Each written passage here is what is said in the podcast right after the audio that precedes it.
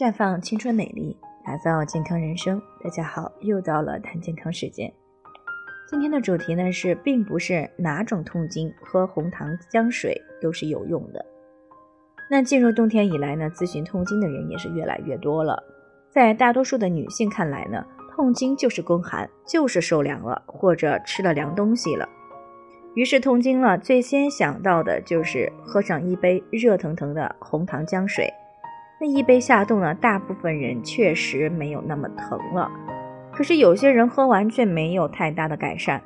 那听众的小钱就是这样，他最近这几个月呢，每次来月经都特别的疼，喝红糖姜水也不管用，这让他呢有些担心，于是过来咨询。其实呢，有些人喝红糖姜水会缓解痛经，而有些人却没什么用，这主要呢就是痛经的原因不同。大部分女性呢，痛经确实是因为受凉了，特别呢是又冷又饿所诱发的痛经发作的时候呢，喝上一杯红糖姜水，不仅可以快速的补充能量，又可以呢温中暖宫，当然呢就不怎么疼了。但是有些女性痛经呢，是因为情绪不佳诱发的肝郁气滞型的痛经，这样的痛经呢主要是胀痛，并且呢伴随着月经前后的情绪不佳。啊，这个时候不疏肝解郁，只喝红糖姜水，当然了，啊不会有太明显的改善。相反呢，如果这个时候可以喝上一杯玫瑰牡丹茶，疏肝理气，疼痛呢便是可以逐渐的得到改善。另外呢，还有些女性呢，痛经是因为生殖系统有器质性病变引起的，比如说子宫内膜异位症引起的子宫腺肌症。啊，卵巢巧克力囊肿以及内分泌失调、寒气郁结，然后形成的子宫肌瘤等等，这些病变呢也会不同程度的引起痛经。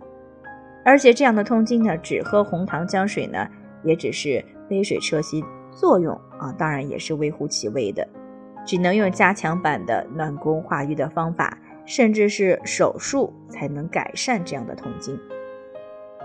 因此呢，正是因为每个人的痛经的原因有所不同，才导致大家喝过红糖姜水以后的感受也不同。所以，无论是说喝红糖姜水有用，还是说没用，这两种说法呢都是没有错的。毕竟呢，都是自己真实的感受。因此呢，并不是哪种痛经喝红糖姜水都有用的。不过呢，这并不是红糖姜水本身没用，只是用的人选错了方法。所以呢，需要给大家提的醒就是，由于每个人的健康状况不同，需要具体的问题具体分析。那如果你也有健康方面的问题想要咨询呢，可以关注微信公众号“普康好女人”，普黄浦江的普康健康的康。添加关注以后，回复“健康自测”，或者呢直接拨打四零零零六零六五六八咨询热线。那么你就可以对自己的身体有一个综合的评判了。健康老师呢会针对你的情况做一个系统的分析，然后给出个性化的指导意见。这个机会呢还是蛮好的，希望大家能够珍惜。今天的分享呢就到这里，我们明天再见。